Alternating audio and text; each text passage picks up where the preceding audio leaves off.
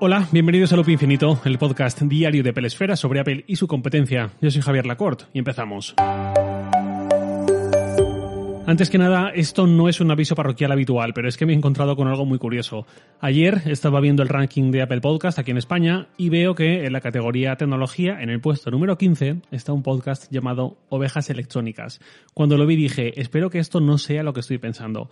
Bueno, pues creo que sí, creo que es justo lo que se me pasó por la cabeza. Hace unos días, eh, desde Sataka lanzamos el podcast Ovejas Eléctricas, no electrónicas, eléctricas, solo en Audible, la empresa de Amazon, la plataforma Audible, audible, solo está ahí. Entonces creo que lo que ha pasado es que el podcast Ovejas Electrónicas, que no sé muy bien de qué va porque ni siquiera tiene descripción, ha sido confundido por una masa crítica de gente que le ha upado al puesto 15 de Apple Podcast en España, porque además este podcast tiene un solo episodio de hace 7 meses titulado Cómo crear un podcast en Spotify, que dura la friolera de 14 segundos el episodio. Entonces me figuro que lo que ha ocurrido es esto. Si sois una de las personas que ha tenido esta confusión, que ha buscado este podcast en Apple Podcast en este caso, o en alguna plataforma, en alguna aplicación similar eh, de las que beben los feeds de Apple Podcast, pues pues eso, recalco que el podcast que lanzamos la semana pasada solo está en Audible y se llama Ovejas Eléctricas. Yo lo vi ayer en el puesto 15, pero yo no miro los rankings todos los días, yo los miro muy de vez en cuando, así que lo mismo incluso llegó más arriba en días anteriores, no lo sé, si alguien está atento que me diga algo, porque tendría sentido de hecho que lo hubiese logrado tras el lanzamiento que fue el jueves de la semana pasada, hace justo siete días y no ayer, pero bueno, por comentarlo. Y ya pasando al tema del día, hay una serie de Apple TV Plus que tenía muchas ganas de ver, pero entre mudanzas y historias se tardó un poco más de lo previsto en terminar, concretamente un mes más de lo previsto, ya que esta serie emitió su último episodio el 4 de junio y yo no lo vi hasta el 4 de julio. Esta serie es La Costa de los Mosquitos, de la que voy a hablar sin spoilers, más allá del punto de partida inicial, nada más, no creo que sea nada del otro jueves. Buscando mis guiones de este podcast he visto que en un episodio de agosto de 2020, es decir, hace 11 meses, ya os hablé de esta serie eh, como una serie que iba a venir a Apple TV Plus, concretamente en el episodio titulado Lo que viene a Apple TV Plus. Y con la sinopsis que teníamos entonces, yo me esperaba algo diferente. No mejor, sino otro tipo de serie. Esta serie es una adaptación de una novela de hace 40 años que ya tuvo su película y que ahora salta al formato serie. Una curiosidad es que el protagonista de la serie es Justin Theroux, el mismo que protagonizó la magnífica The Leftovers y el autor de esa novela original es su tío, Paul Theroux. Esta adaptación no es demasiado literal y tiene una mayor libertad de movimientos. Curiosamente también como The Leftovers, que en su primera temporada sí se ajustó a la novela en la que estaba basada, pero luego se movió con mucha libertad. Bueno, Costa de los Mosquitos. La premisa es una familia que huye, tiene que huir de Estados Unidos, tiene que pasar la vida en clandestinidad, ya está en ella, pero ahora tiene que marcharse directamente del país. Y esta serie, en esta primera temporada, cuenta esta huida a México y también lo que va pasando dentro de la propia familia. En esta serie se nota mucho un cierto enfoque feminista que creo que no debería molestar a nadie, por más que el feminismo no le termine de seducir, lo digo porque no es una parte de la trama que se sienta ni metida con calzador, ni provoca una salida de toro, ni muchísimo menos, sino que, como ya ocurrió con eh, Defending Jacob, por ejemplo, otra serie de la plataforma de Apple, el padre tiene este halo de patriarca, de persona destacada, de persona muy segura de sí misma, que toma las decisiones, que actúa de una forma más o menos admirable, pero que a medida en que pasan los episodios, algo va cambiando en las mujeres de la familia y van cambiando su forma de pensar y actuar, dando mucha vida a la trama. Y esa es una constante en las series de Apple TV Plus para las historias que quieren contar, lo he dicho muchas veces, parece casi ya la firma de la casa, sobre todo para las series que no son comedias. Esta es la trama, este es el protagonista, y a medida en que pasan los episodios, emerge una subtrama que es el verdadero destino de la serie, y un personaje secundario o un coprotagonista que termina siendo muy protagonista, más de lo que parecía al principio. Si os gustan ese tipo de series, con ese tipo de historias, creo que La Costa de los Mosquitos os puede gustar mucho, mucho. A mí me ha gustado mucho. Una vez acaba de verla, leí algunas críticas y en varias señalaban que la serie se estiraba demasiado, que se alargaba mucho. Puedo entenderlo, puedo entender esa crítica, pero yo no lo veo así. Quizás tenga que ver con que a mí me gustan mucho las series que se toman su tiempo, que siguen un ritmo pausado para recrearse en ciertos detalles, cuando esos detalles lo merecen. Y en mi juicio, en La Costa de los Mosquitos, esos detalles lo merecen completamente. Por el lugar en el que se desarrolla la trama, hay muchas escenas, muchas localizaciones, donde me recuerda mucho a Breaking Bad, a Better Call Saul, que también son series que se recreaban en ciertos momentos, que buscaban esa fotografía y ese transmitir de forma sutil. Esta serie me recuerda bastante a ambas en esos momentos y yo lo disfruto mucho cuando hay un buen resultado, con además de muy buenas interpretaciones, que las hay en esta serie, pues también con ese diseño de fotografía, con esa localización, ese trabajo, con esa estética, esa atmósfera de la serie, que también son sobresalientes.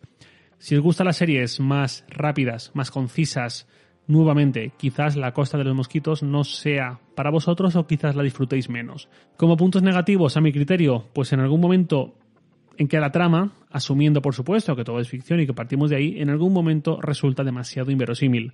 Ya no hablo del MacGyver con conocimiento de física e informática avanzada que es el protagonista, sino de una escena en la que hay una persecución pues que saca un poco de lo que está ocurriendo. No quiero soltar spoilers, pero hay un momento en el que es difícil no abstraerse. Pues de esos detalles hay dos o tres. Y luego, otra cuestión que no es que me haya fastidiado la serie, pero sí que mosquea un poco, y no por la serie, sino en general por lo que se entiende totalmente como una directriz de Apple en sus producciones, que son las marcas de los productos electrónicos de los personajes.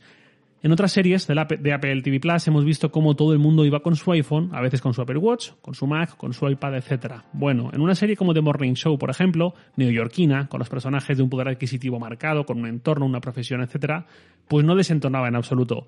En otras han estado lo suficientemente listos como para no renunciar al iPhone, pero sí al menos a no presentar el último modelo. Por ejemplo, en la serie Ciclos, donde los protagonistas son una pareja que, aunque viven en un apartamento en Candem, eh, la serie los vende como de una situación precaria y de un poder adquisitivo menor, etcétera.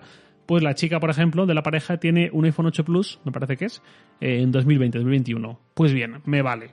Sin embargo, a veces Apple se le nota un poco más civilina cuando hay personajes que no usan su iPhone ni productos de su marca. En la costa de los mosquitos, la relación de la familia con la tecnología es muy particular por un motivo concreto, ya lo veréis quien la vaya a ver, sin embargo sí aparecen algunos dispositivos y no son de Apple, que hasta puede encajar, pero se hace un pelín raro y no quiero dar más detalle por lo de los spoilers. El ejemplo más claro de esto se vio en Defending Jacob, donde todo el mundo iba con un iPhone, salvo el señor al que presentan como un violador, como alguien que abusa de niños, etc., que casualmente ese tiene un Android. Estas cosas, lo siento, pero no. Porque por un lado es una práctica que puede suponer un spoiler en sí mismo. ¿Quién es el malo? ¿Quién lo ha hecho? Pues el que ha aparecido en la serie con un Android y también por el hecho de que esta práctica nos idiotiza como espectadores. Señor con iPhone bueno, señor con Android malo. Pues oye, somos mayorcitos todos. Es cierto que si eso va a ser así, prefiero que no haya ningún iPhone, que todos vayan con teléfonos genéricos y por lo menos spoiler que nos ahorramos. Pero aquí el cuidado por la imagen de marca de sus dispositivos a Apple creo que se le vuelve en contra y sobre todo se vuelve en contra nuestra, de, los espectadores. Pues bueno, eh, al margen de todo esto, mm, un apunte final por si no hubiese quedado claro ya. Esta serie es otro ejemplo más de que aquella, aquella creencia que no sé de dónde salió hace dos tres años que decía que Apple TV Plus iba a ser una plataforma libre de contenidos violentos, todo muy feliz, todo muy familiar y tal y cual, pues bueno, esta serie es otro ejemplo de que aquello fue una estupidez. Aquí hay violencia, aquí hay una escena dura, explícita y bueno, felizmente Apple no ha convertido su plataforma en aquello que parecía que iba a ser. Pues bueno, ¿recomendable esta serie? Para mí sí, sobre todo para quien, lo que decía, para quien disfrute de ritmos pausados, de delitarse un poco por no solo lo que ocurre, sino por el cuidado de cada elemento en pantalla, yo creo que le va a gustar. Si os gusta la serie donde todas las preguntas quedan respondidas, todos los nudos muy desenlazados, mm, todo de una forma muy explícita, sin dejar nada al espectador, con un ritmo más rápido, más conciso, etcétera, pues es posible que esta serie no sea lo que buscáis.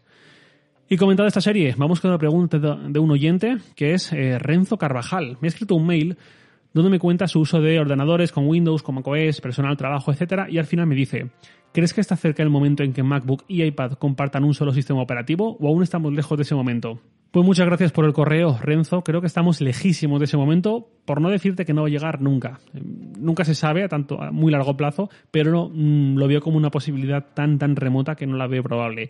Eh, y todo pasa por el concepto de cada producto y su factor de forma. un producto basado en una gran pantalla táctil como es el iPad no es apropiado meter un sistema como macOS y viceversa. Un sistema como macOS, incluso con la actualización visual que vimos a, partir de Big Sur, no sería adecuado trabajar con los dedos sobre ella. Son interfaces muy diferentes y esto lo vimos ya hace nueve años. Cuando Windows 8 salió con también una adaptación a ARM de Windows RT para tablets, tenía esta interfaz clásica, tradicional, pensada para manejar con puntero, con cursor, con ratón, y también tenía la variante esta pensada para el uso táctil en tablet, que al final no lo usaba nadie y se lo acabaron cargando.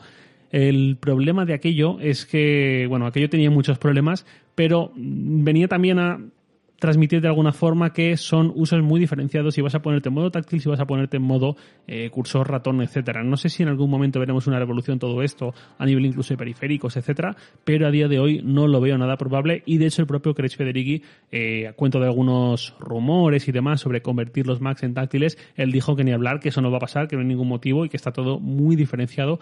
Y si Apple ha llegado a 2021 con Apple Silicon, con todo lo que hemos visto en los últimos años, dos años, eh, y todavía no ha habido ningún tipo de fusión, creo que no lo va a haber y me alegra porque a priori no le veo mucho sentido. Eso no quita que el día de mañana haya otros enfoques y todo cambie mucho, pues no lo sé, pero a día de hoy desde luego no contaría con ello. Y nada más por hoy, lo de siempre, os leo en Twitter, arroba jlacort, y también podéis enviarme un mail a lacort.sataka.com. Loop Infinito es un podcast diario de Pelesfera, publicado de lunes a viernes a las 7 de la mañana, hora española peninsular, presentado por un servidor, Javier Lacort, y editado por Santi Araujo. Un abrazo y hasta mañana.